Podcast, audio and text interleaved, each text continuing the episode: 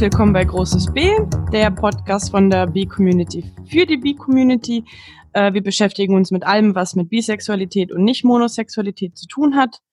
Und dieses Mal ist das Thema Pansexualität, weil nämlich am 24. Mai der Pansexual Visibility Day ist. Ich bin Paula und auf der anderen Seite der Leitung ist auch Chris.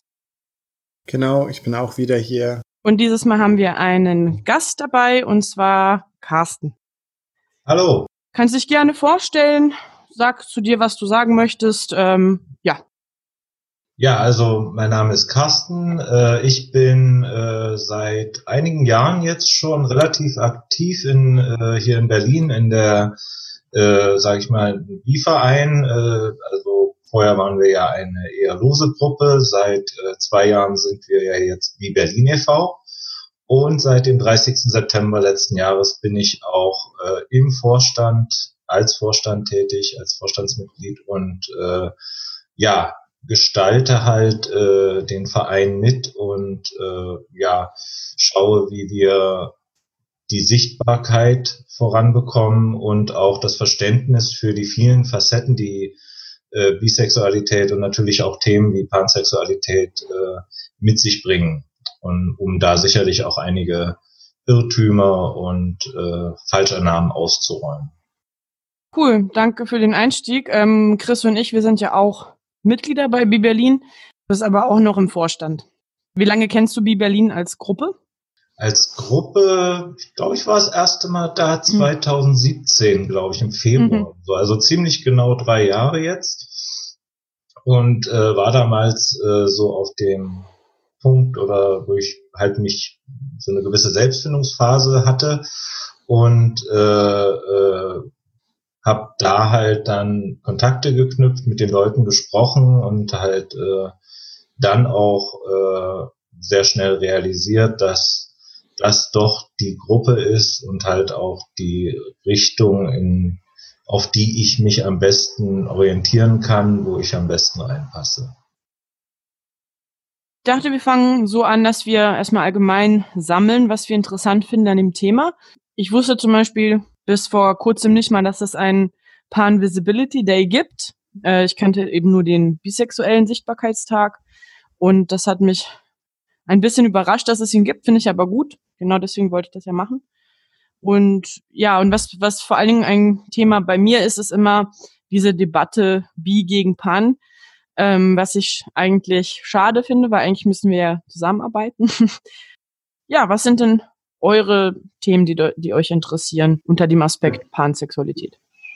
Äh, bei mir ist es eigentlich ähnlich. Also diese Bi-Pan-Debatte, da bin ich halt auch schon öfter drüber gestolpert selber und ich, ich finde das ganz interessant. Aber auch was du gesagt hast, natürlich, ich finde, es gehört ja zusammen. Es ist ja auch beim Bi-Berlin so, dass dass da das ganz offiziell, glaube ich, da sagt bestimmt Carsten da noch was dazu, aber das ist ja für B plus, also für Bi-Pan, omnisexuell, polysexuell, was auch immer es da noch für, für Begriffe gibt.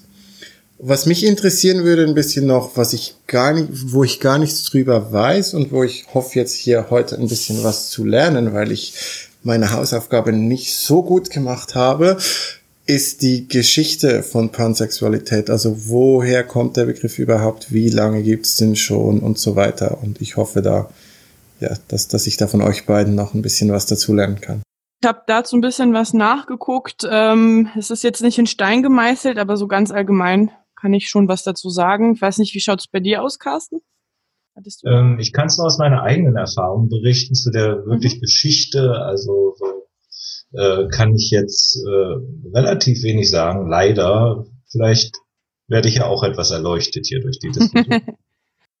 okay, gut. Also erst einmal ähm, kann man ja mit der ähm, Definition anfangen und da gehe ich, nehme ich jetzt einfach mal die Definition, auf die sich auch ähm, wie Berlin als Verein bezieht. Und zwar ähm, ist Pansexualität das Begehren aller Geschlechter, beziehungsweise unabhängig vom Geschlecht, ähm, und Pan ist das griechische Wort für alles oder umfassend. Ja, dann fängt man eigentlich normalerweise schon an, das von Bisexualität abzugrenzen. wobei ich die Grenze nicht setzen würde zwischen alle Geschlechter versus beide Geschlechter, weil es gibt eben nicht nur zwei und das erkennen auch Bisexuelle an. Ähm, ich würde den Unterschied eher setzen zwischen eben bisexuell mindestens zwei Geschlechter, also mehr als ein Geschlecht und bei der Pansexualität alle Geschlechter, beziehungsweise unabhängig davon, erstmal so ganz allgemein. Ja, gibt's da was hinzuzufügen aus eurer Sicht?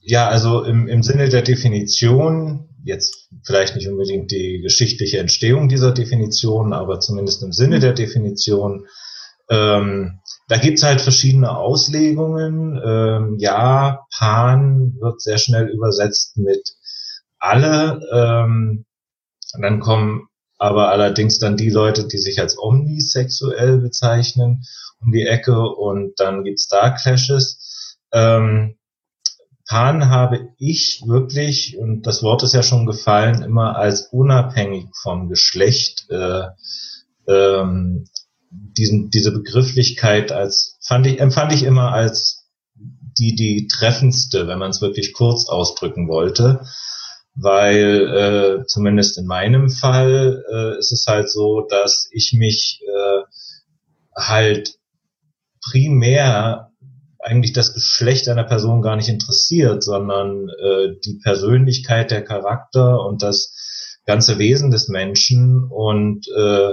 wenn das nun zufällig ein Mann ist, den, der mich halt dann interessiert, äh, den ich attraktiv finde, aufgrund all dieser ganzheitlichen Betrachtung, dann ist das halt ein Mann, aber es kommt natürlich auch vor, dass es dann mal eine Frau ist, äh, die ich dann dahingehend attraktiv finde oder sage ich mal, äh, wo ich dann Interesse entwickle. Oder mhm. es können halt auch Leute sein, die sich äh, halt äh, geschlechtlich anders einordnen. Also ich habe schon ganz tolle Trans-Leute kennengelernt, äh, wo ich äh, echt begeistert und fasziniert von diesen Persönlichkeiten war. Äh, also es, es gibt wirklich äh, unterschiedlichste Gründe, wa warum ich mich zu einer Person hingezogen fühle, aber es ist halt überhaupt nicht primär das Geschlecht. Das ist mhm. Sekundär oder vielleicht sogar tertiär zu betrachten. Also, ähm, das ist sicherlich ein ganz wichtiger Aspekt, also äh, zu sagen, ja, diese Person muss in ihrem Wesen, in ihrem Sein, sicherlich spielt da auch Aussehen eine Rolle. Ich würde lügen, wenn das nicht der Fall wäre.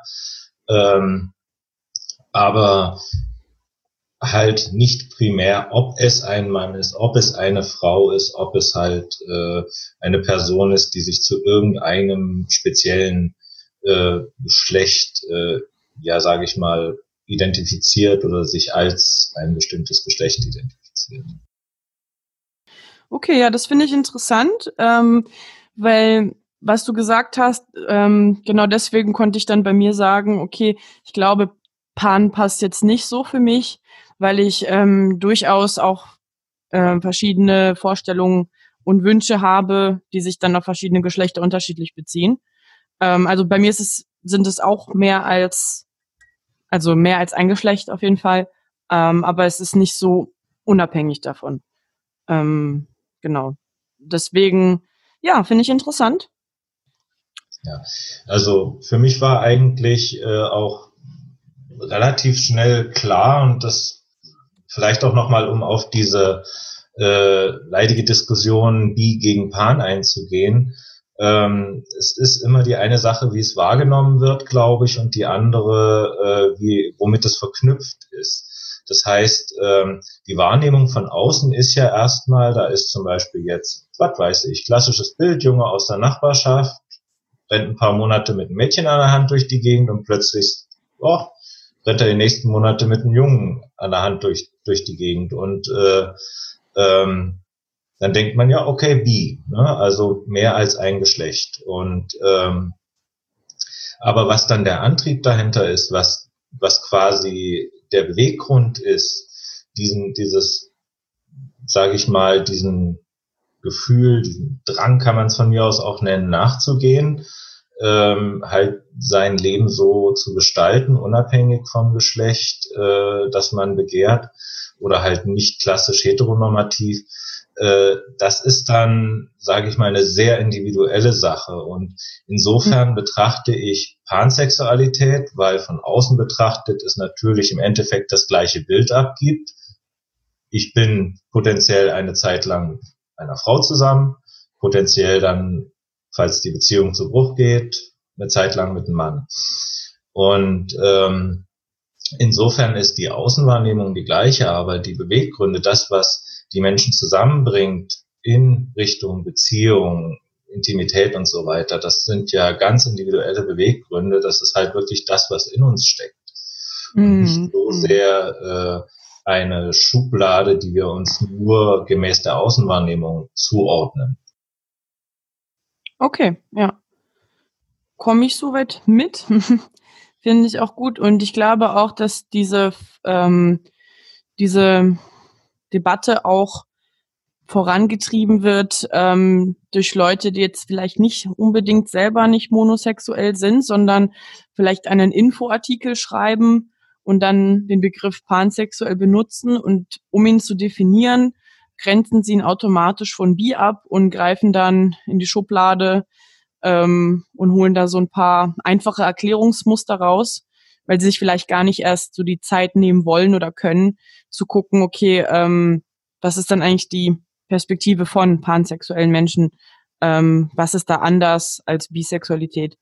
Beziehungsweise ich würde auch sagen, dass diese Abgrenzung meiner Meinung nach zumindest, zumindest im politischen Sinne nicht unbedingt immer so zielführend ist. Ähm, das ist eigentlich ganz gut, dass du das so aufgedröselt ähm, hast zwischen den individuellen Beweggründen oder den, dem emotionalen Aspekt und dem Bild, das es dann nach außen ja, abgibt.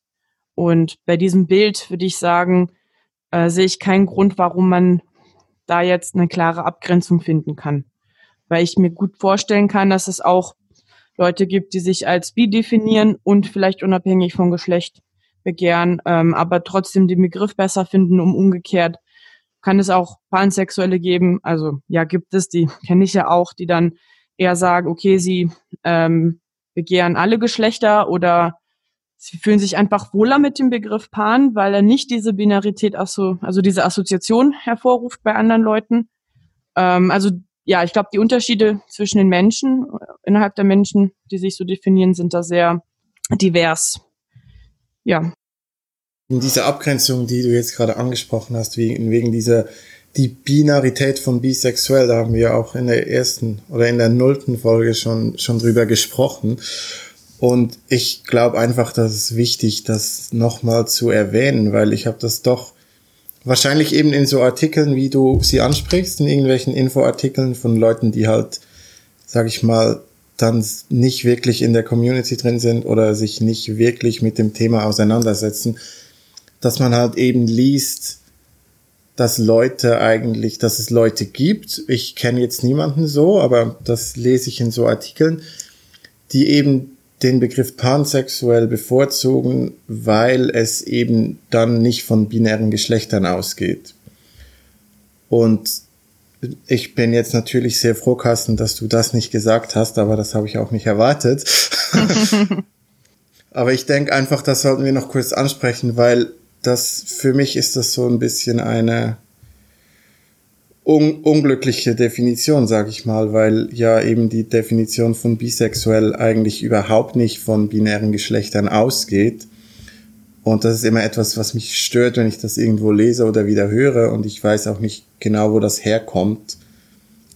Also ich würde sagen, es kommt daher, dass ähm, der Begriff bisexuell erstmal in der Naturwissenschaft benutzt wurde, um eine Zweigeschlechteranlage bei zum Beispiel Tieren und Pflanzen zu beschreiben. Irgendwann rutschte das dann rüber in die Psychologie. Ich habe aufgegriffen von Freud und Co. Dann teilweise aber auch nicht im Sinne von einer sexuellen Orientierung, sondern ähm, Intersexualität, bis das dann irgendwann Leute benutzt haben, um ihre sexuelle Orientierung zu beschreiben. Aber nur weil sie eben diesen Begriff, den einzigen, den es gab, ähm, benutzt haben, heißt es jetzt nicht, dass ähm, sie ausgeschlossen haben, dass es ähm, weitere Geschlechter als die binären gibt. Also das, das ist eben so die Geschichte. Ich überlege gerade, ob es jetzt schlauer ist, gleich zum Thema Pan-Geschichte da nochmal rüber zu den paar Dingen, die ich dann äh, rausgesucht habe, oder ob ich nochmal was zu dieser Binärdiskussion sagen möchte. Ja, doch, ich glaube, da sage ich noch was zu. Ich ja, finde es, was, ja. genau. Ich finde nämlich, es ist ein Unterschied, ob jetzt eine Person sagt, ich für mich möchte nicht diese Assoziation auslösen. Wenn ich sage, ich bin wie, will ich nicht, dass die anderen denken, ah ja, binäre Geschlechter. Deswegen versuche ich den Begriff zu vermeiden, finde ich absolut legitim. Was ich aber nicht legitim finde, ist zu behaupten, dass es nur eine Definition von Bisexualität geben kann, und zwar das Begehren binärer Geschlechter. Das ist nämlich einfach nicht richtig so. Genau. Also dem stimme ich schon vollumfänglich zu, Paula. Äh, diese Definition ist halt, man muss ja auch, da kommen wir vielleicht, schlagen wir vielleicht auch dann die Brücke in Richtung äh, Geschichte. Äh, die Identifikation unterschiedlicher sexueller Identitäten, das heißt äh, Bisexualität, Homosexualität, das heißt, äh, das ist schon sehr, sehr alt. Diese Begriffe sind sehr, sehr alt. Die sind schon vor 100 Jahren und zum Teil älter geprägt worden. Ähm, wohingegen äh, die Identifikation des Geschlechts, das heißt die Zuordnung des Geschlechts, die, dass es dort unterschiedliche Wahrnehmungen geben kann, dass Menschen sich, obwohl sie halt biologisch halt rein biologisch, genetisch äh, männlich sind, doch halt eher weiblich fühlen oder umgedreht, also diese ganze Thema Transsexualität. Und äh, ich glaube, weil das auch erst in den letzten, sage ich mal, vielleicht 20, 30 Jahren ähm, sehr viel progressiver angegangen wird, auch dieses Thema, sehr viel breiter diskutiert wird und nicht mehr so in der Nische ist, ähm, ist halt die Begrifflichkeit mit verwoben worden. Das heißt, als das Wort Bisexualität entstand, war es gängig, selbst innerhalb der äh, Community, dass man doch eher die Begriffe Mann und Frau geprägt hat und nicht so sehr äh, solche Themen wie Inter, wie Transsexualität. Und äh, es ist, denke ich, glaube ich, dieses Bewusstsein erst immer noch relativ frisch, äh, dass es halt durchaus mehrere Geschlechtsidentitäten geben kann. Und diese fallen jetzt dummerweise auf diese alten Begriffe, die so äh, ja dann nicht mehr ganz passen. Ähm, ich finde Bisexualität als Begriff ist dahingehend durchaus immer noch valide, wenn man ihn losgelöst von der Gender Identity Debatte äh, betrachtet, einfach als äh, den klassischen Begriff, als ein Umbrella sozusagen. Ähm, und es haben sich ja durchaus in den letzten 20, 30 Jahren viele neue Begriffe gebildet, ähm, die unterschiedlichste, ich, ich nenne es jetzt mal Strömungen oder äh, Neigungen innerhalb der nicht monosexuellen Orientierungen ähm, beschreiben. Pansexualität ist eine davon. Es gibt Omni, es gibt Poly. Ähm, es gibt darüber hinaus noch alle möglichen Kombinationen mit anderen, äh, äh, sage ich mal, Aspekten der Identität, ähm, die schon fast ins Psychologische äh, übergehen, so im Sinne von, ich kann nur lieben, wenn ich geliebt werde. Mir fällt gerade der Begriff nicht ein, Demi oder irgendwie, ich weiß es nicht. Vielleicht mache ich mich gerade. Demisexuell könnte ähm, aber, die ihm am nächsten kommen. Aber dass es halt diese, diese ganzen neuen Debatten, Diskussionen gibt und diese neuen Erkenntnisse, sage ich mal, die jetzt immer mehr äh, in die breite Öffentlichkeit, in die Diskussion getragen werden. Und äh, das wirft natürlich nicht nur ein Weltbild um, in dem heterosexuelle Menschen aufgewachsen sind, sondern halt auch, es wirft innerhalb der Community Begriffe um, es wirft äh, Wahrnehmungen um, weil sicherlich man sich vielleicht früher auch äh, äh als schwuler Mann durchaus offen und so weiter, das ist ja alles klar, aber doch eher in binären Strukturen gedacht hat und diese non-binären Strukturen, wie sie heute halt immer sichtbarer werden, äh, da auch am Weltbild rütteln. Und das sind mhm. alles Themen, wo ich sage, es ist ein konstanter Prozess. Wir lernen, wir entdecken uns äh, und entdecken die ganzen Facetten. Mhm. Und äh, daher denke ich, diese Worte, diese Begriffe werden sich sicherlich ändern. Äh, mir wäre es lieber, wenn es halt über einen Kompromiss, einen Konsens erfolgen würde, anstatt über Streit und äh, dergleichen. Äh, also es wäre schön, wenn die Community da gemeinsam äh, vielleicht im Laufe der Zeit Begrifflichkeiten erfindet, äh, Beschreibungen vielleicht verwendet, umformuliert, um äh, besser ein Bild zu zeichnen, mit dem alle zurecht. Ja, interessant. Danke für den ähm, Einblick. Ja, ich finde es zu dem Stichpunkt auch eigentlich spannend, wie diese, diese Diskussion mit nicht-binären Geschlechtern, glaube ich, gerade deswegen so sichtbar ist bei, bei Bisexuellen, Pansexuellen, während das weniger ein Thema ist, wenn es jetzt um die Selbstdefinition als homo- oder heterosexuell geht. Wobei natürlich da auch ein Umdenkungsprozess vielleicht stattfinden muss, von wegen, wenn man davon ausgeht, dass es mehr als zwei Geschlechter gibt, dann was heißt denn überhaupt gleiches Geschlecht gegen Geschlecht? Was heißt dann Homosexualität, Heterosexualität? Diese ganzen Debatten gibt es auch. Auch Leute, die dann ähm, immer wieder Leute daran erinnern müssen, dass ähm, ja ihre scheinbar monosexuelle Orientierung, sage ich mal, nicht unbedingt nicht-binäre Menschen ausschließt, dass es alles komplexer ist.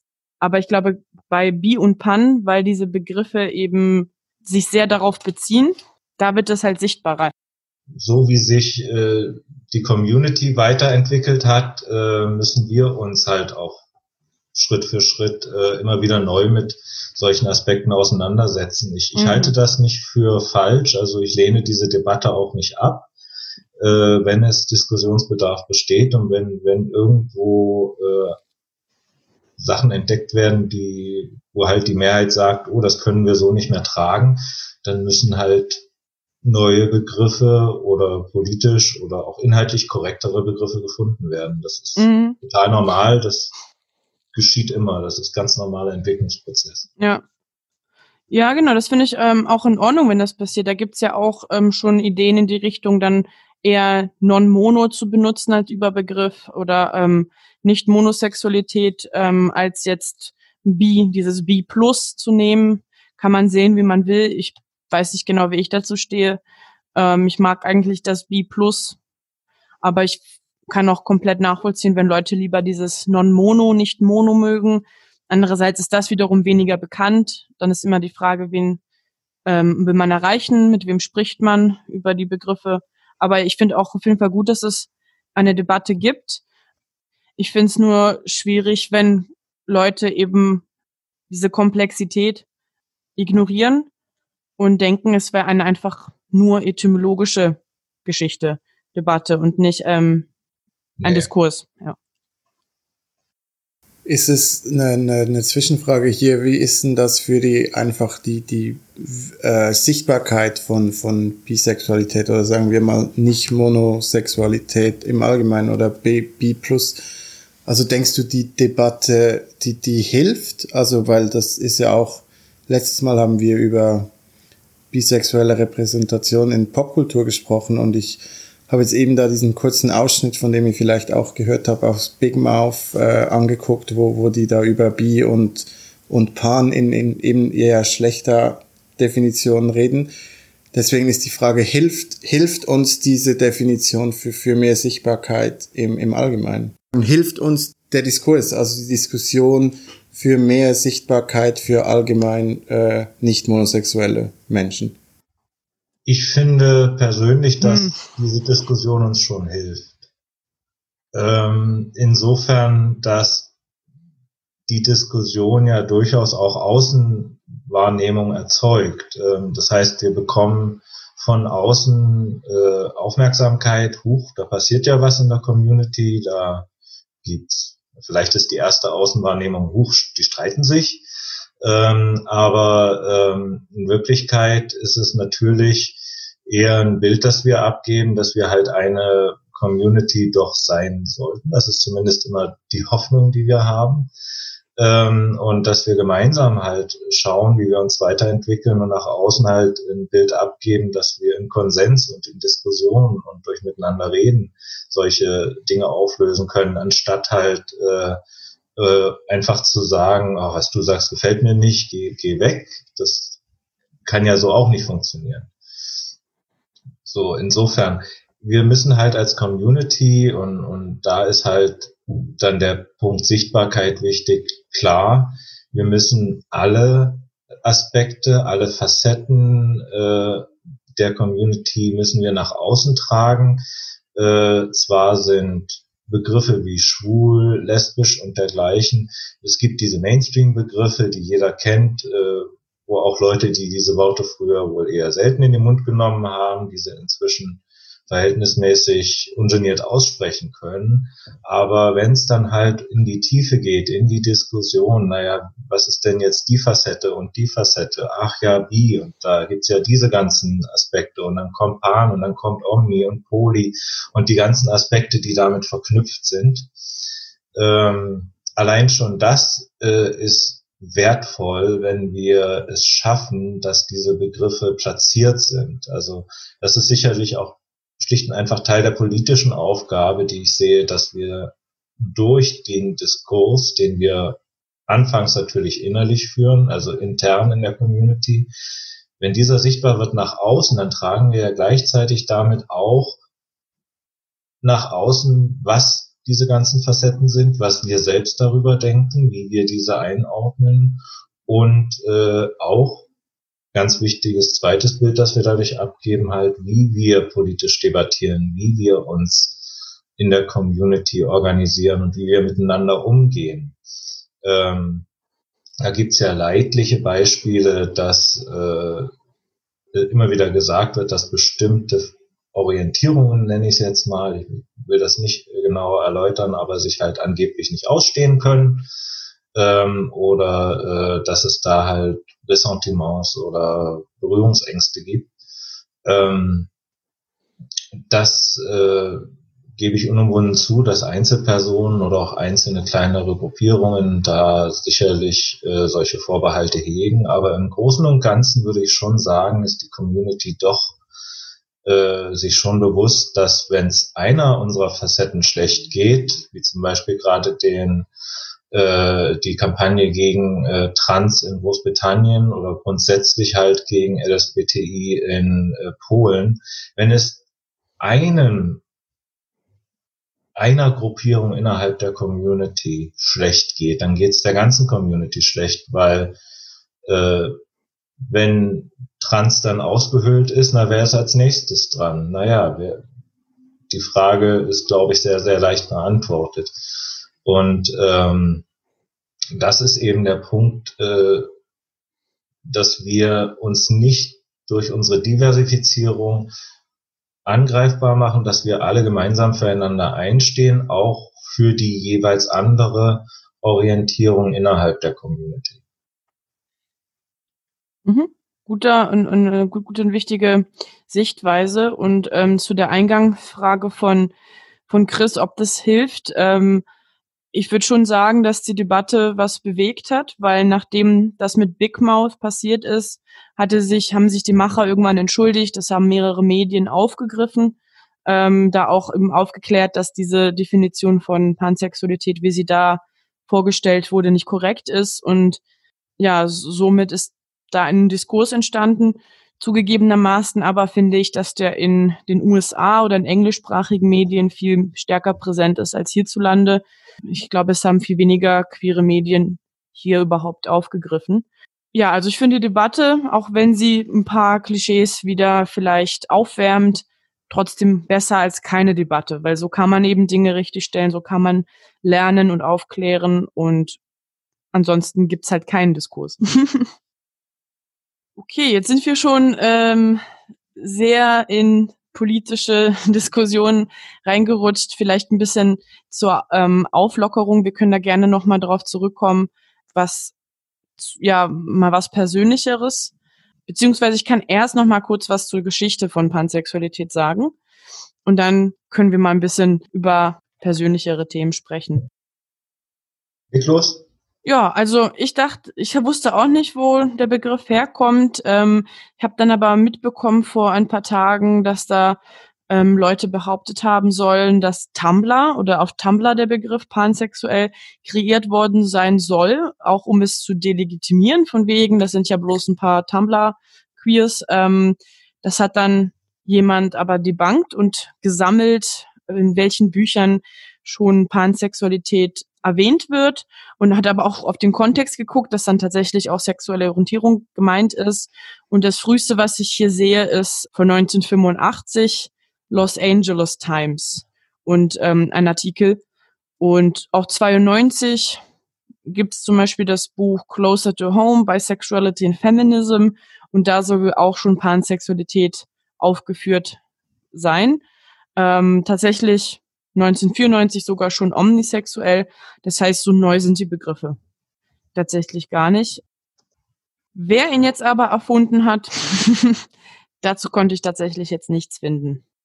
Hattest du noch mal gesucht, Chris, eigentlich? Nee, ich habe äh, ich hatte gestern gestern noch eine ne, ne längere Sitzung am Abend, vier Stunden und bin nicht mehr wirklich dazu gekommen. Ähm, ich habe mir nur ein kurzes Video angeguckt, aber da hat niemand irgendwie über die, über die Geschichte geredet. Aber ich denke eigentlich, wenn du sagst 1985 in der LA Times, also das ist ja so so so alt ist es nicht, aber so also so neu ist es nicht, aber so alt ist es auch nicht. Also ich glaube, ich hätte es schon ungefähr auch so eingeschätzt, weil die Begriffe, das dauert ja auch eine Zeit bis vom ersten Erwähnen, bis das dann irgendwie mal akzeptiert ist und dann auch noch in den 80ern war das natürlich auch noch anders, dass Begriffe von, von der USA nach Europa kamen. Da gab es ja auch noch kein Internet und so. da war die Welt noch ein bisschen anders. Gut, die Welt war vor sechs Monaten noch ein bisschen anders, aber das ist ein anderes Thema. Ja, ich glaube auch in der Zeit so 80er, 90er sind auch ziemlich viele Begriffe äh, entstanden, teilweise auch welche, die man jetzt nicht mehr so häufig sieht. Ähm, irgendwie Begriffe wie, wie jetzt Gender, Fuck gab's da auch schon. Ähm, ich glaube, Butch und Femme, der ganze Diskurs ist auch schon ziemlich alt und ich kann mir gut vorstellen, dass aus in dem Kontext dann in der Community der Begriff irgendwie kursierte, aber es dann halt seine Weile gedauert hat, bis das dann auch mal zu uns rüber geschwappt ist, ähm, bis es dann irgendwie aufgegriffen wurde und dann auch ähm, benut ja, benutzt wurde. Ähm, ich kann aber auch diesen Tumblr-Post, den ich da gefunden habe, dann, wenn ich das alles zusammenschneide, verlinken, falls ich bis dahin auch ähm, noch einen Artikel finde, der sich konkret mit den Ursprüngen des Begriffs beschäftigt, dann würde ich den natürlich auch verlinken. Jetzt bei meiner schnellen Recherche habe ich eben nur diesen Tumblr-Beitrag gefunden, den ich aber schon ziemlich wertvoll fand, weil sich da jemand wirklich Zeit genommen hat, ähm, all diese Medien zu sammeln, Bücher, Zeitungsartikel, wo der Begriff vorkam. Ja. Dann zu den persönlichen Themen, sofern es für dich okay ist, Carsten. Kein Problem. ja, also mich würde ähm, interessieren, seit wann du weißt, dass du nicht monosexuell bist und wann du jetzt persönlich das erste Mal den Begriff Pan gehört hast und wusstest, das beschreibt dich gut und besser auch als bisexuell zum Beispiel? Ähm, ich hole mal ein klein bisschen aus. Also ich, ich bin halt, äh, äh, sage ich mal, etwas anders aufgewachsen oder etwas anders äh, rangegangen an das Thema. Ich habe mich halt, als äh, ich noch jünger war, als Jugendlicher äh, halt äh, durchaus zu äh, damals halt Jungs, halt Männern hingezogen gefühlt. Und ähm, da äh, ich halt, äh, das hat ein bisschen mit den Umständen zu tun, ich bin im Osten groß geworden und so weiter, ähm, war das halt im Grunde genommen so, ach, es gibt sowas wie schwul, äh, dann darf ich das ja leben, okay, dann sortiere ich mich da mal ein. Also damals, sage ich mal, aufgrund der fehlenden, sage ich mal, des fehlenden Hintergrundwissens und auch, äh, sage ich mal, des, der sage ich mal, Einfachheit damals, äh, okay, man kann sich halt als schwul outen, dann hat man halt die Möglichkeit, mit Männern Sex zu haben und dann ist alles gut, okay. Deswegen habe ich mich halt äh, relativ lange, äh, zumindest als Jugendlicher, sage ich mal, während meiner Studienzeit äh, auch, also bis in die Mitzwanziger als schwuler Mann verstanden. Und äh, bin dann durchaus in Situationen geraten, äh, die ich damals für mich halt äh, nicht einordnen konnte und auch zum Teil nicht wollte, ähm, dass ich nämlich äh, durchaus auch Interesse an Frauen entwickelt habe, äh, halt die ich begegnet bin, denen ich begegnet bin, unter welchen Umständen auch immer, ist ja erstmal dahingestellt.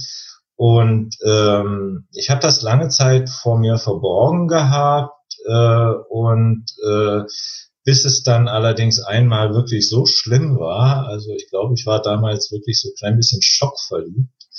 Äh, und äh, obwohl ich durchaus immer out war, was meine sexuelle Orientierung anging, äh, war damals sicherlich schon allein selbst bei dem Versuch, das zu verstecken, erkennbar, dass da, äh, sobald ich mit ihr irgendwas zu tun hatte, ähm, da was mitschwingt. Äh, und es hat halt sehr lange gebraucht, bis ich meine, bis ich diese Neigung, diese Gefühle überhaupt mir selbst zugestanden habe. Da spielt sicherlich so eine Begrifflichkeit wie internalisierte Bifeindlichkeit und so weiter mit rein. Also solche Dinge, wie, wie ist das eigene Bild von Bisexualität? Wie ist man geprägt worden? Es wird ja häufig als promisk und nicht sicher beschrieben als beziehungsunfähig und so weiter, also solche Dinge.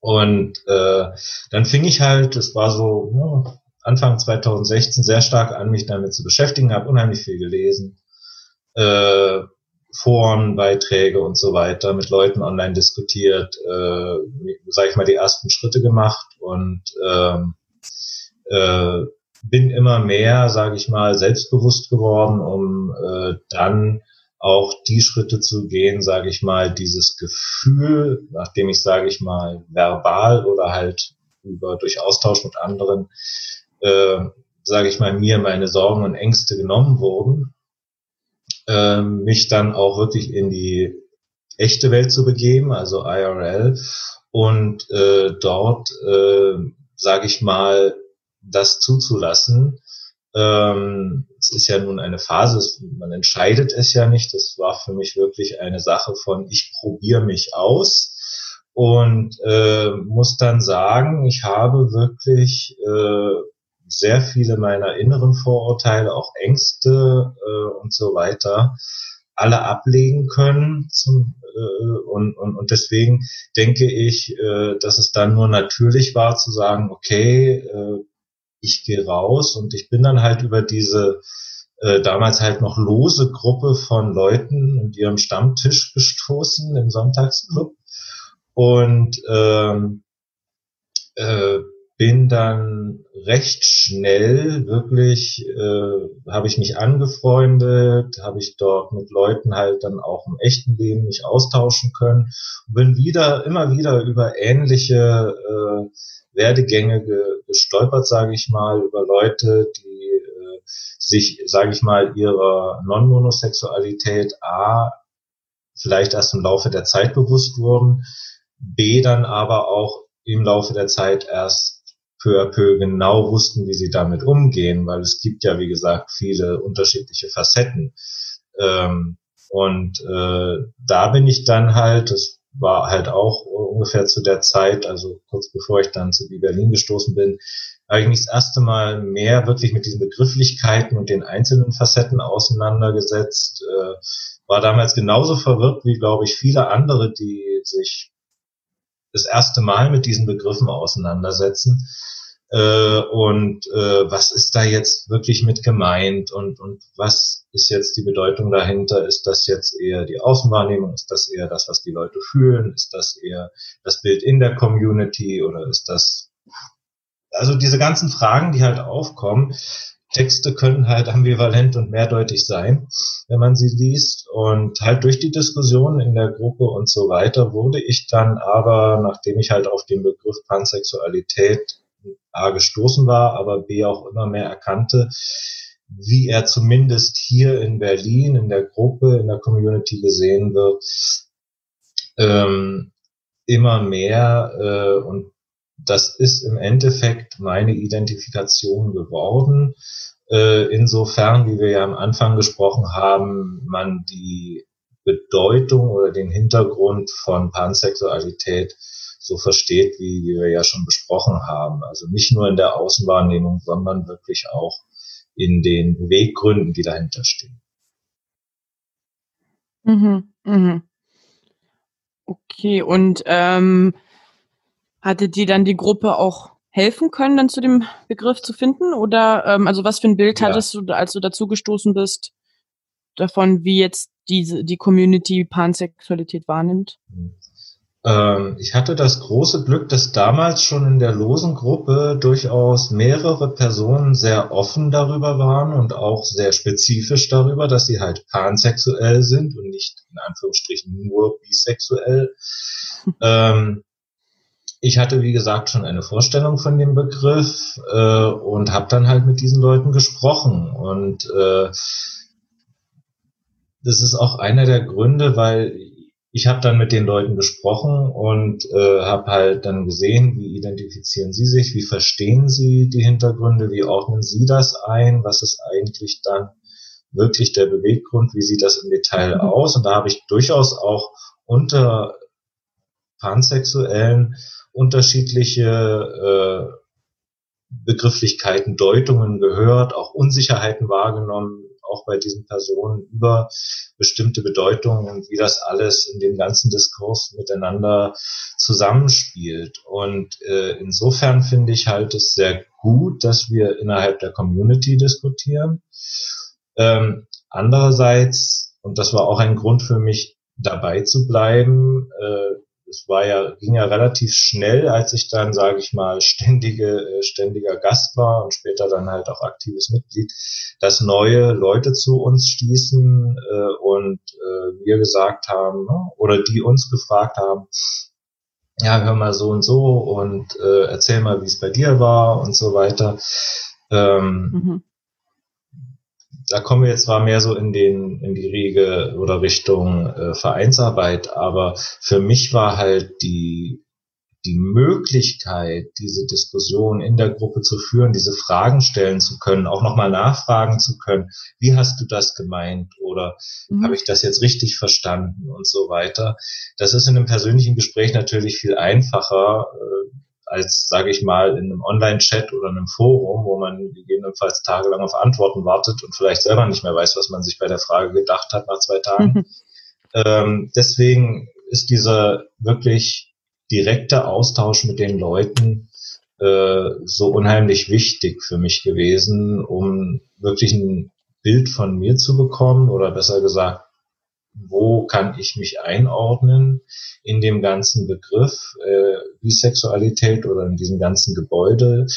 Ähm, A, da es natürlich eine Abgrenzung ist, man möchte gern wissen, wo man hingehört, man möchte auch nicht mit allem in einen Topf geworfen werden, weil, wie gesagt, Bisexualität ein sehr, sehr großes Spektrum abbildet und ähm, man zumindest in der Assoziation, in der Außendarstellung äh, sehr schnell in äh, ja in Vorurteile rennt, sage ich mal. Also man stößt sehr schnell auf Vorurteile, mhm. den Begriff wie verwendet. Äh, bei Pan ist genau das Gegenteil. Da, da ist die, die Antwort meistens was und dann ist äh, erstmal Erklärbär angesagt. Also ähm, es sind so die zwei Facetten. Das eine ist noch recht unbekannt, das andere ist halt in der Mehrheitsgesellschaft doch negativ vorbelastet, der Begriff. Mhm. Das wäre jetzt auch äh, meine nächste Frage gewesen. Ähm, welche Erfahrungen machst du denn ähm, mit der Selbstbezeichnung außerhalb jetzt der B-Community? Wo doch hoffentlich alle schon mal was davon gehört haben. also hörst, erlebst du dann oft, dass die Leute so ein großes Fragezeichen ähm, in den Augen haben oder hast du da auch äh, ja vielleicht andere Erfahrungen noch gemacht? Sehr unterschiedlich. Ähm, also innerhalb der Community, wenn man sagt, man ist bi, dann gibt's ein Bild, äh, das sicherlich auch vorteilsbehaftet ist. Ich glaube, wie jede äh, Facette innerhalb der gesamten Community. Äh, es gibt Vorteile gegen Schule, Vorteile gegen Lesben. Man braucht das gar nicht ausschmücken. Da gibt es mehr als genügend Stereotypen, die da gepflegt werden äh, und Vorurteile, die da äh, durch die Welt geistern. Und das Gleiche gilt natürlich für Bi. Also äh, und diese Vorurteile gibt es auch zwischen den einzelnen Orientierungsgruppen, sage ich mal, innerhalb der Community. Äh, äh, das heißt, diese Sache mit, äh, ja, ich bezeichne mich als bi, die meisten haben erstmal eine Vorstellung, nämlich ihre Vorstellung, im besten Fall halt vorteilsunbehaftet. Aber man muss halt immer wieder Aufklärung leisten. Innerhalb der Community, wenn ich sage Pan, muss ich sagen, dann kriege ich sehr oft halt trotzdem die Frage, was bedeutet das eigentlich nochmal? Also gehört haben es viele, mhm. aber viele können nichts damit anfangen. Mhm. Außerhalb der Community wird's halt richtig schwierig, weil ähm, da grundsätzlich mit dem Thema sexuelle Identität, sexuelle Orientierung, Berührungsängste äh, vorhanden sind. Äh, man muss halt auch ein bisschen bedenken, dass wir in der Community etwas sexpositiver sind als die Mehrheitsgesellschaft. Das heißt, wir reden eher über solche Themen als äh, andere. Und ähm, deswegen ist es da umso schwieriger, äh, diese Aspekte und diese Unterschiede auszuleuchten ähm, und, und, und zu erklären, weil das ist wirklich oft oft auch so, die Leute haben selten dann zum Teil Berührung gehabt mit der äh, LSBTQ-Community und ähm, dann ist man vielleicht der Erste, dem sie begegnen und der ist dann auch noch Pan, also das ist mir echt schon passiert. Ähm, mhm. Und äh, dann ist es natürlich umso schwieriger, äh, diese Bedeutung zu vermitteln. Ähm, da muss ich aber sagen, gehe ich dann sehr individuell auf die Leute ein und hole sie ab. Und wenn ich dann halt merke, da gibt's grundsätzlich schon allein Berührungsängste mit dem Begriff Sex, dann muss man da sehr, sehr vorsichtig sein. Ähm, mhm. Aber ich denke schon, dass das äh, gut funktioniert. Es ist eine Heidenarbeit, es ist viel Arbeit, äh, rauszugehen und die Leute abzuholen, sich hinzustellen und immer wieder den Erklärbär zu machen. Ich will niemanden missionieren, aber wenn jemand Fragen hat, dann müssen wir halt da sein und zu den entsprechenden Veranstaltungen, die ja nun dieses Jahr leider nicht in dieser Öffentlichkeit stattfinden werden, was mich jetzt schon sehr wurmt, äh, wird es natürlich umso schwieriger äh, für Sichtbarkeit zu sorgen und auch zu zeigen, dass die Community immer noch da ist und dass die Probleme und Themen immer noch die gleichen sind. Ja, ich finde das ein gutes Stichwort, weil ich wollte dich, dass, äh, dass die Frage kam schon vor ein paar Minuten auf, was du da geredet hast. Ähm, also jetzt nehmen wir an, irgendjemand hört jetzt diesen Podcast zum Pansexual Visibility Day und denkt, oh, das ist ja super cool, ich würde jetzt auch gerne nach draußen irgendwo mit irgendwelchen Leuten reden, weil ich, ich bin da, vielleicht passt das zu mir auch. Und jetzt sind wir eventuell am 24. Äh, Mai immer noch in derselben Situation wie jetzt. Also was kann man denn jetzt in dieser Corona-Zeit machen, wo an, anstatt zu diesen Stammtischen zu gehen? Also was für Angebote gibt's denn momentan von wie Berlin oder vielleicht auch von anderen und, und wie sind die erreichbar? Also grundsätzlich kann ich nur jedem empfehlen, ähm, ich bin ja diesen Weg gegangen äh, und lesen, einfach mal Erfahrungsberichte suchen in den entsprechenden Foren. Äh, das müssen jetzt nicht unbedingt Vereine sein, die hinter den Foren stehen. Es gibt mehr als genügend äh, online, mehr oder minder von der Güte her und auch vom Wahrheitsgehalt her. Man muss halt ein bisschen acht drauf achten, aber es gibt genügend Quellen mit Erfahrungsberichten, mit äh, äh, ja, Pros und Cons und, und womit die Leute sich beschäftigt haben, wie sie drauf gestoßen sind. Und natürlich gibt es die Vereine immer noch online auch als Anlaufstation. Ähm, und äh, auch wenn wir leider halt keine IRL-Veranstaltungen haben können, sind wir doch im Netz da und vor allem auch erreichbar. Das sind natürlich äh, auch unsere Plattformen, die wir jeweils verwenden. Wir verwenden zum Beispiel bei B-Berlin Discord, äh, weil dort kann man einerseits chatten, also jetzt ganz klassisch wirklich chatten, also per Text äh, zu zweit oder in einer Gruppe.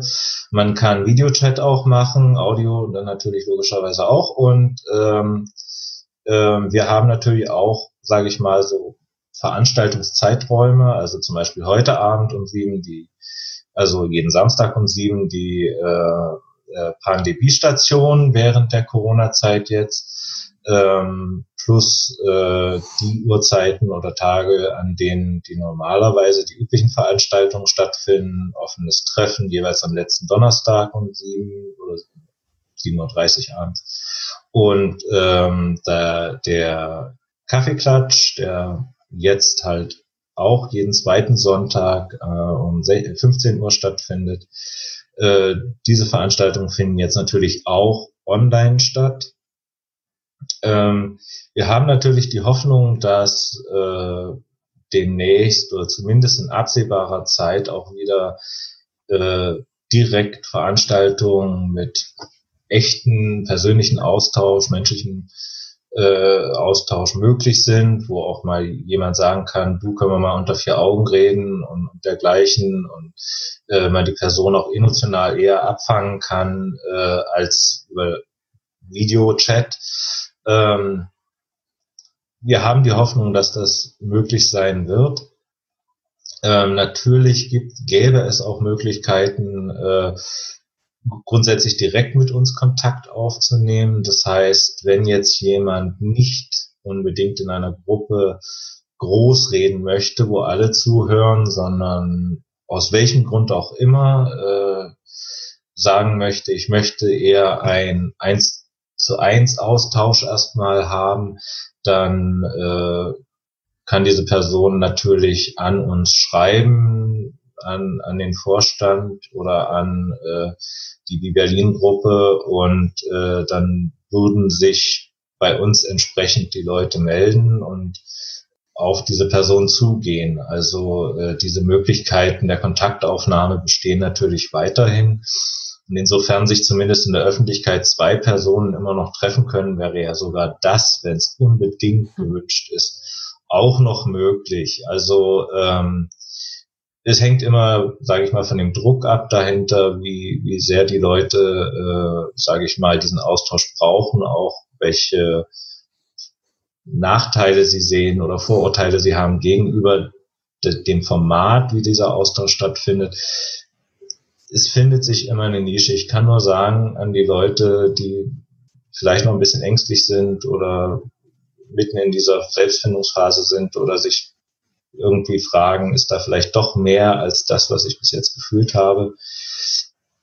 Ähm, dann, ich kann jedem nur sagen, beschäftigt euch mit solchen Themen wie äh, Sexual Fluidity, Gender Fluidity. Das sind alles so Themen, die immer wieder zeigen, und da gibt es tausende Erfahrungsberichte, dass halt sexuelle Identität, sexuelle Orientierung nicht in Stein gemeißelt ist. Mhm.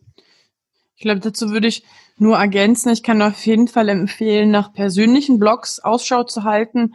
Die helfen dann vielleicht mehr als jetzt ein Infoartikel zu, was ist diese sexuelle Orientierung, was ist die sexuelle Orientierung. Sowas findet man zum Beispiel auf Social Media Plattformen wie Tumblr. Man muss natürlich anfangs ein bisschen aufpassen, dass man da nicht gleich in die politische Debatte reinrutscht, wenn man gerade nach sich selber sucht. Aber mit den richtigen Stichworten ähm, und mit ein bisschen Geduld findet man da auch viele persönliche Erfahrungsberichte. Auch auf Twitter zum Beispiel dann eher so als Threads, dass dann richtig lange ähm, Twitter-Ketten geschrieben werden. Und ich glaube, Foren sind ein bisschen aus der Mode gekommen, aber es gibt sie noch und da findet man teilweise auch die Beiträge, die dann zumindest mir damals mehr geholfen haben als jetzt so die Infoartikel. Ach ja, und natürlich YouTube. Da gibt's tatsächlich auch so ein paar Leute, die dann einfach vor, von der Kamera ähm, über ihre Sexualität sprechen und vielleicht findet man sich darin ja wieder. Etwas Wichtiges hast du jetzt noch vergessen, Paula. Du hast ja natürlich auch selber einen persönlichen Blog. Vielleicht gibt's ja Leute, die hier über Spotify kommen und nicht direkt über deinen Blog. Also erwähne den doch auch noch mal kurz. Mach doch mal noch ein bisschen Werbung hier. Ja, ich habe einen Blog, der heißt äh, Tochter Kampfstrumpf. Ähm, Tochterkampfstrumpf.de ist die, die Webadresse. Und ja, es ist im Wesentlichen ein persönlicher Blog. Da schreibe ich auch über Bisexualität unter anderem. Aber vielleicht ist es für die Menschen, die noch auf der Suche sind, nicht unbedingt immer so das Beste, weil ich da auch zum Beispiel in so bestimmte politische Debatten reingehe. Ähm, aber ja, kommt doch gern mal vorbei, guckt mal. Also ansonsten schreibe ich auch über, über Traumageschichten, bisschen über BDSM und Polyamorie. Also, falls diese Themen von Interesse sind, Tochterkampfstrumpf ist der Blog. ja. Vorhin hattest du, Carsten, noch eben das Thema äh, mit Pride und so weiter, CSD, angesprochen, was ja jetzt in diesem Jahr anders sein wird.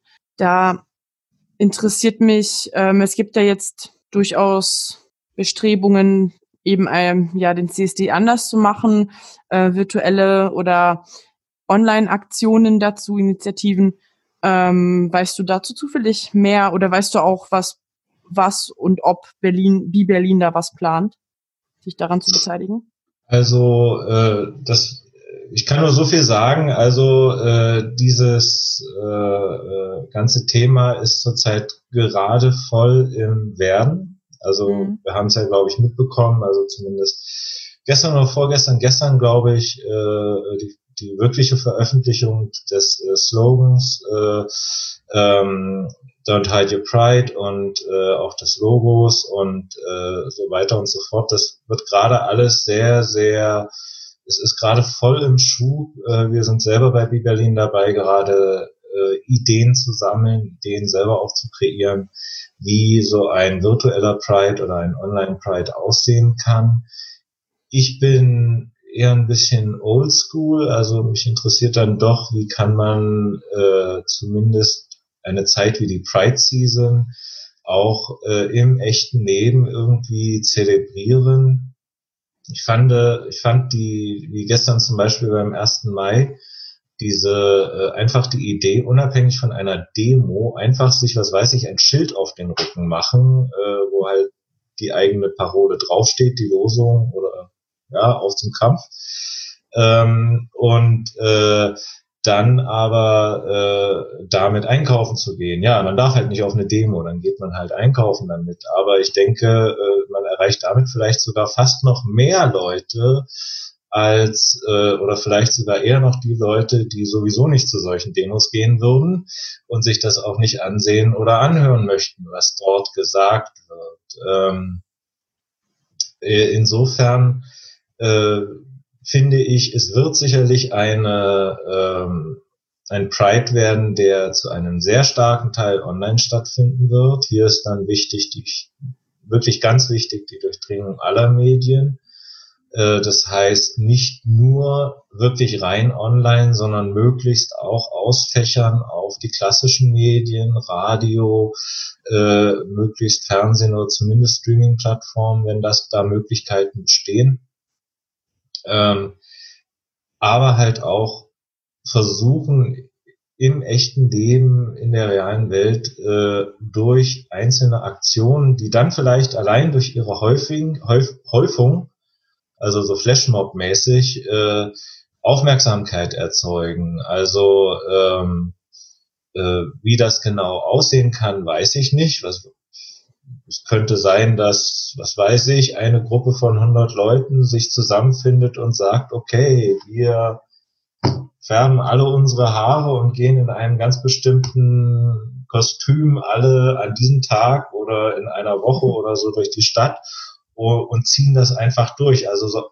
quasi die, die, diese Kostümisierung, wie wir sie vom CSD kennen, zum Beispiel in den Alltag zu tragen äh, vielleicht nicht ganz so extrem, was äh, äh, bestimmte Kostüme angeht, die wir vom CSD selbst kennen, aber durchaus diese mhm. Buntheit und, und diesen Stolz wirklich mal sichtbar und während halt der Pride Season dann sehr, sehr deutlich sichtbar nach außen zu tragen. Ähm, ich sag mal, im einfachsten Fall, man hängt sich mit Buttons zu. ähm, oder trägt halt ein T-Shirt mit einer tollen Aufschrift oder, mit einem tollen Slogan oder einer Aussage. das kann natürlich noch viel, viel weiter gedacht sein. Wirklich bis in Richtung eines, sage ich mal, Kunstobjekts, das man schafft, also durch die Kleidung, die man trägt, einen, einen bestimmten Typus darstellt. Und wenn sich da genügend zusammenfinden, wäre das durchaus schon eine Möglichkeit, halt de, diesem auch Motto Don't hide your pride äh, Rechnung zu tragen. Das mhm. heißt, ähm, wenn man sich halt morgens anzieht, äh, vielleicht doch mal überlegen, okay, ich stecke mir den Button an, anstatt jetzt nur, wenn ich zum Vereinstreff gehe, sondern ich trage den Button halt immer. Oder mutiger zu sein und vielleicht mit einem politischen oder halt auch Community bedeutsamen Logo, Spruch, wie auch immer, auf dem T-Shirt, auf der Jacke, auf dem Rucksack, wo auch immer, äh, halt durch Kleidung äh, diesen Stolz zu zeigen. Das wäre zum Beispiel so ein Gedanke, der mir äh, kommt. Es ist natürlich schwierig, sowas zu organisieren, aber äh, wenn man diesen Gedanken trägt, wäre es sicherlich äh, ähm, eine, eine tolle Sache und eine sehr einfache Sache, glaube ich, auch für viele zu sagen, okay, an dem und dem Tag, an dem und dem Wochenende oder wie auch immer es dann organisiert wird, gehen halt alle trotz CSD also quasi trotz fehlendem CSD-Umzug äh, verkleidet, kostümiert, bunt, wie auch immer sie das halt gerne hätten, auf die Straße leben aber ihren Alltag. Ich glaube, dieser Effekt, ich finde das total mhm. genial, der, der ist, glaube ich, viel, viel stärker als die Parade selbst. Ich werde auf jeden Fall meine B-Flagge mal auf dem Balkon irgendwie aufstellen. Ich brauche noch irgendwie einen Stab oder so, dass es auch schön aussieht. Das ist vielleicht dann auch nochmal so ein, so ein Ding. Und ja, mal, mal gucken. Ich bin da gespannt, was sich die Leute da ausdenken. Wahrscheinlich werden dann auch ja. so ein paar Hashtag-Aktionen entstehen. Mal gucken. ja, ist eine super Idee. Finde ich, finde ich toll. Und äh, ich, jetzt bin ich inspiriert, mir auch irgendwas auszudenken. Also es, es gibt so viele Ideen und man kann das auch immer wieder leicht abwandeln. Was weiß ich, äh, wenn jemand ein Auto hat oder, oder irgendwie zehn Leute haben, finden sich zusammen, sind halt motorisiert, was ja in Berlin noch nicht unbedingt so klassisch ist, ähm, aber sagen, okay, wir schmücken halt auf eine spezielle Art und Weise unsere Autos und fahren einfach mal ein Corso mhm. oder sowas, ne? Ähm, was ja durchaus erlaubt ist, hintereinander herzufahren, ist ja erlaubt. Also so halt auch an so einem Wochenende, sage ich mal, wo das dann stattfinden könnte, für Sichtbarkeit zu sorgen. So lässt sich das ganz vielfältig ausschmücken. Es geht wirklich hier mhm. um Sichtbarkeit, glaube ich. Und mhm. äh, dieses Jahr umso mehr als in den letzten Jahren, weil der Pride, die Parade, klar, wir sind sehr prominent, sehr sichtbar in den Medien, überall. Dieses Jahr wird es umso schwerer, vor allem in die äh, sage ich mal, Mehrheitsmedien, in die großen Medien reinzukommen, wenn die Aktionen halt hauptsächlich online stattfinden. Das ist mir gestern beim 1. Mai schon aufgefallen. Normalerweise zehn Minuten Bericht über 1. Mai-Demo und gestern so eine, so eine Bemerkung in den Nachrichten. Ja, es fanden Online-Aktionen statt. Es kam mir ehrlich gesagt sehr, sehr dünn und äh, deswegen glaube ich, ist es schon wichtig, beides zu machen. Wir müssen in, im echten Leben auffallen, dass dort Interesse entsteht äh, und eine Attraktion, sage ich mal, aber auch äh, online. Also wir müssen beides, glaube ich, bedienen. Mhm. Ja, ja, weil das natürlich dann eine kleinere, also weniger schlagzeilenwürdig ist, ähm, wenn jetzt ein Hashtag trendet, als wenn jetzt äh, die Straße voll ist mit ähm, Demonstrierenden. Ja, ich hoffe auch mal, dass, dass wir trotz Corona noch genug Sichtbarkeit erlangen. Ähm, aber Sichtbarkeit wäre auch noch ein Stichwort, zu dem ich was sagen wollte. Und zwar ähm, ist es ja so, dass generell nicht Monosexualität und Bisexualität ähm, ein Sichtbarkeitsproblem hat, auch in der Community ähm, und in der Hetero-Welt sowieso. Und dann kommt jetzt nochmal der Aspekt Pansexualität hinzu. Da habe ich auch schon gesehen, dass sich einige Leute wünschen, dass das P auch ein Teil von der Buchstabenkette wird. Ähm, wie siehst du das denn? Äh, du bist ja jetzt auch bei Bi Berlin bist du für mehr Sichtbarkeit spezifisch auch für Pansexualität? Bist du oder bist du mehr dafür, dass man die B-Plus-Community dann ähm, vorantreibt äh, und da auch Pan mit dabei ist? Ähm, findest du, dass zum Beispiel allein B-Plus-Community zu sagen, Pansexualität unsichtbar macht? Also da würde mich ähm, deine Perspektive interessieren. Also das ist schwierig, weil bei dem Diskurs, ich nenne ihn immer Buchstabensuppe, ähm, ich möchte mich da ehrlich gesagt ein bisschen raushalten, ähm, weil über viele, viele Jahre war halt wirklich LSBT und LGBT, wie es halt im Englischen ist, war das übliche und das hat gereicht. Dann kam Q, dann kam A, wichtig, äh, I kam dann, also Inter, Asexualität, Queer. Ähm, ist es einerseits schon wichtig, dass alle Strömungen sich, äh, was heißt Strömung, klingt blöd, äh, alle Orientierungen irgendwo berücksichtigt werden in, in einem Wording. Deswegen verwende ich so häufig den, den Begriff Community, weil ich glaube, dass halt äh, es, es ziemlich genau beschreibt, was wir sind. Wir sind Menschen, die halt nicht in ihrer sexuellen und oder Geschlechtsorientierung äh, normativ leben, und zwar innerhalb einer Community, weil wir ähnliche Ressentiments, Anfeindungen, äh, Problemen begegnen im Alltag und uns ja gegenseitig eigentlich unterstützen sollten. Und äh, deswegen ist mir dieser Community-Begriff auch so wichtig, so extrem wichtig. Und ähm, die Beschreibung, sage ich mal, oder die Vorstellung, was ist denn in dieser Community los? Die, die Frage kommt ja von außen, wenn überhaupt. Beziehungsweise gehen wir ja proaktiv auf die Leute zu, die sich bis dato nicht damit beschäftigt haben und sagen, hallo, hier sind wir und das und das machen wir und so und so sind wir und das gibt's hier alles bei uns und da drüben stehen die, die, die Metal-Fans äh, und da hinten stehen die äh, Furries. Das ist im Endeffekt mir egal, ähm, solange äh, vorurteilsfrei und halt auch offen äh, ja demonstriert werden kann, wir uns zeigen können und äh, Aufklärung leisten können.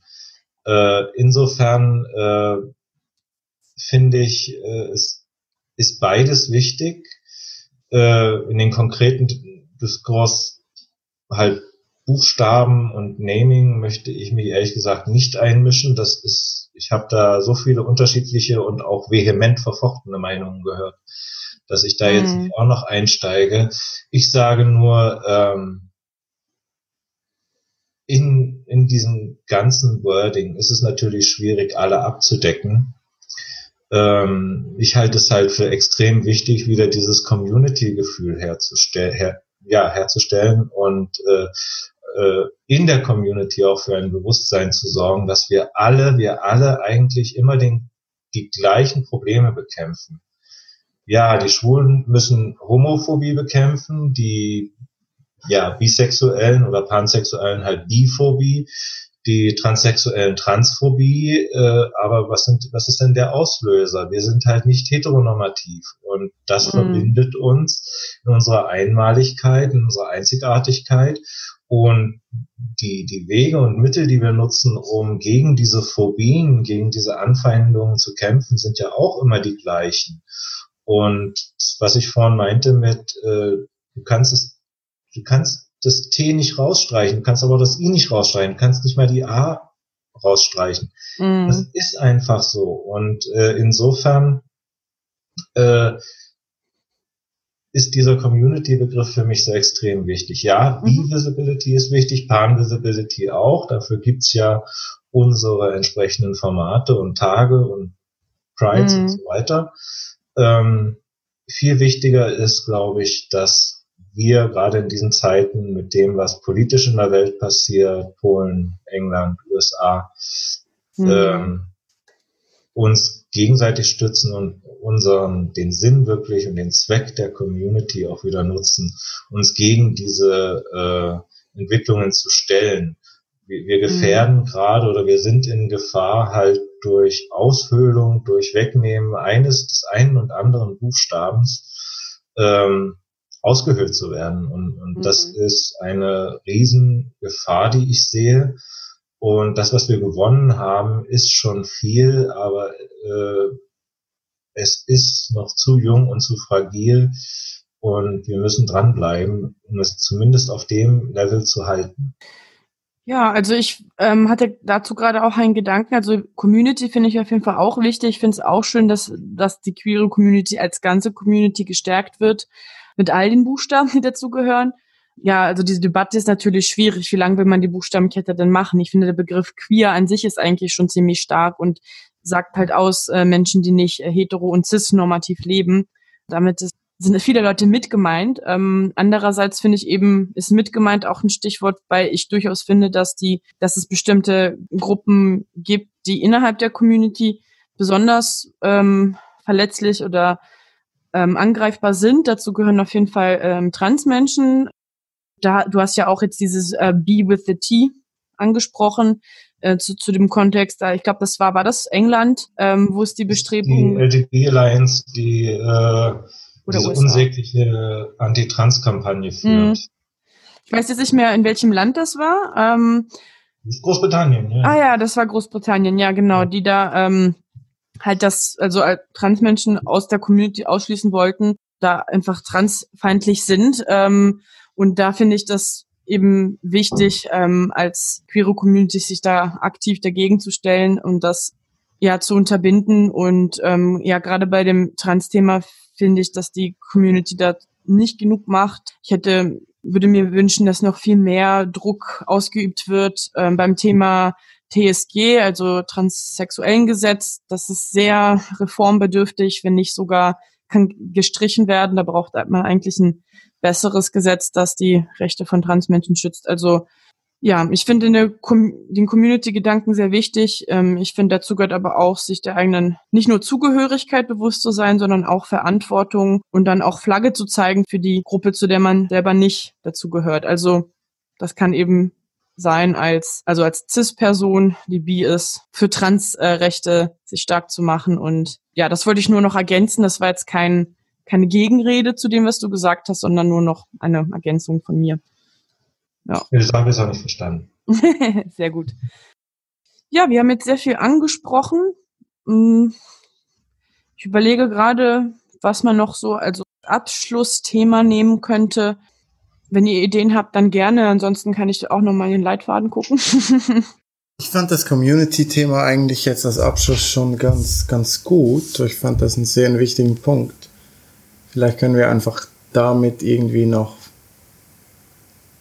dabei bleiben und noch das, den Deckel zumachen.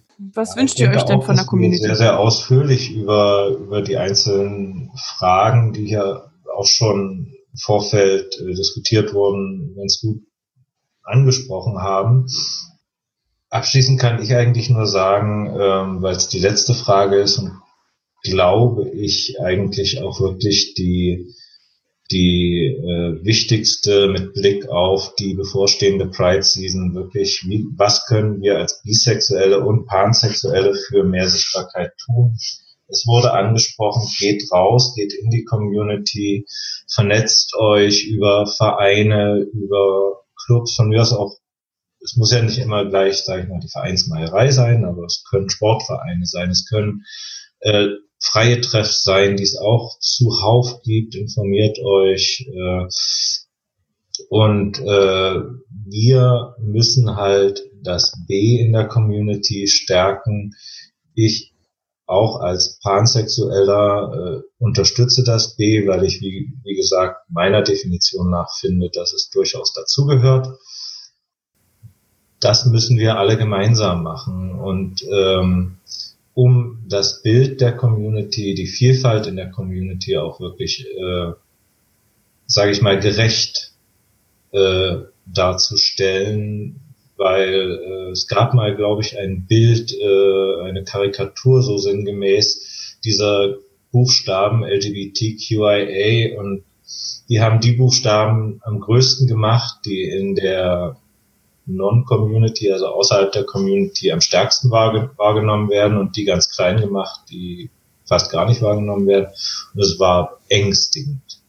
Mhm. Weil eigentlich außer L und G nicht äh, viel zu sehen war. Also es ist äh, traurig und wir müssen in der Community kämpfen und darüber hinaus, äh, um diese Sichtbarkeit und um unsere Vielfalt auch wirklich gut äh, zu verbreiten und gut äh, ja, zu repräsentieren.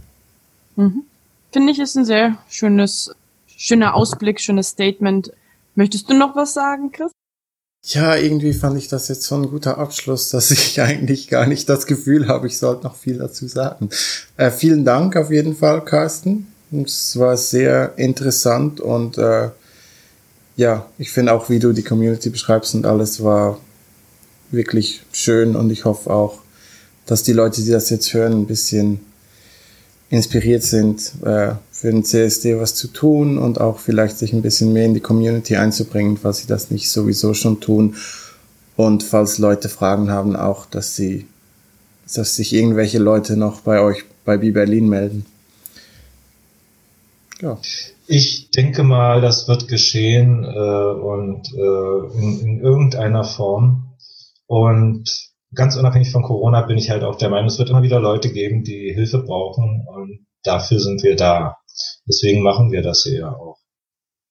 Hm. Ja, und ich werde die einschlägigen Links dazu zum Verein und Themen, die wir jetzt angerissen haben, natürlich dann auch mit aufnehmen in dem Blogpost, der dann zusammen mit der Podcast-Folge veröffentlicht wird. Gibt es noch irgendwelche Links, so Eigenwerbung mäßig, die ich da noch mit reinnehmen soll? also im Endeffekt die, die Klassiker, Twitter, Facebook, Insta, mhm. kennt ihr ja alle. Ja. Ähm, Website, man kann auch nochmal auf die Google Group verweisen, weil zumindest alles, was äh, an Veranstaltungen gepostet wird, äh, landet auch in der Google Group. Äh, mhm. Die ist ansonsten halt nicht ganz so aktiv, aber ja, da landet auch was. Äh, mhm. Zumindest der Hinweis auf die Veranstaltung. Ähm, dann gibt's natürlich äh, die Website selber, was, glaube ich, immer wieder noch unterschätzt wird. Äh, es ist nicht mehr so angesagt wie früher, aber ja, E-Mail. Mhm. Äh, und natürlich die WhatsApp-Gruppe. Mhm. Äh, wo man im Grunde genommen ja auch irgendwie erstmal zumindest per E-Mail oder so oder Facebook-Chat oder wie auch immer Kontakt aufnehmen muss, um da reinzukommen. Aber das gibt's natürlich auch. Deswegen, ähm, das kann, da kann man überall drauf hinweisen. Und darauf weisen wir ja auch selber hin äh, auf unserer Webseite. Also wenn die Leute sich zumindest dahin verirren oder halt auf Facebook verirren oder so, dann äh, wenn Sie mehr wissen wollen, dann klar finden Sie die Infos. Ähm, aber manchmal muss man den Leuten auch noch mal einen kleinen Hint geben. Äh, ja, da gab es doch noch was, nennt sich E-Mail. Oder ja, äh, man kommt in die WhatsApp-Gruppe rein und das ist kein Geheimnis für, dass man dreimal um die Welt reisen muss und eine Pyramide ausheben, sondern äh, äh, dass das wirklich nicht mehr ist als, als eine E-Mail. Mhm. Ähm, das ist halt auch so ein bisschen die Erfahrung, die ich habe, dass, dass dieser, dieser kleine Schritt am Anfang, dass der manchmal die größte Hürde ist. Schön. Ja, dann danke ich dir auch für deine Zeit und für den ausführlichen Einblick, Carsten. Danke, dass du dabei gewesen bist und allen ZuhörerInnen wünsche ich natürlich noch einen wunderbaren Pan Visibility Day. Werdet kreativ bei der Pride ähm, Season. Werden wir sicher. Das werden ja. wir sicher. Vielen Dank fürs Zuhören und bis zum nächsten Mal. Habt einen schönen Tag. Danke.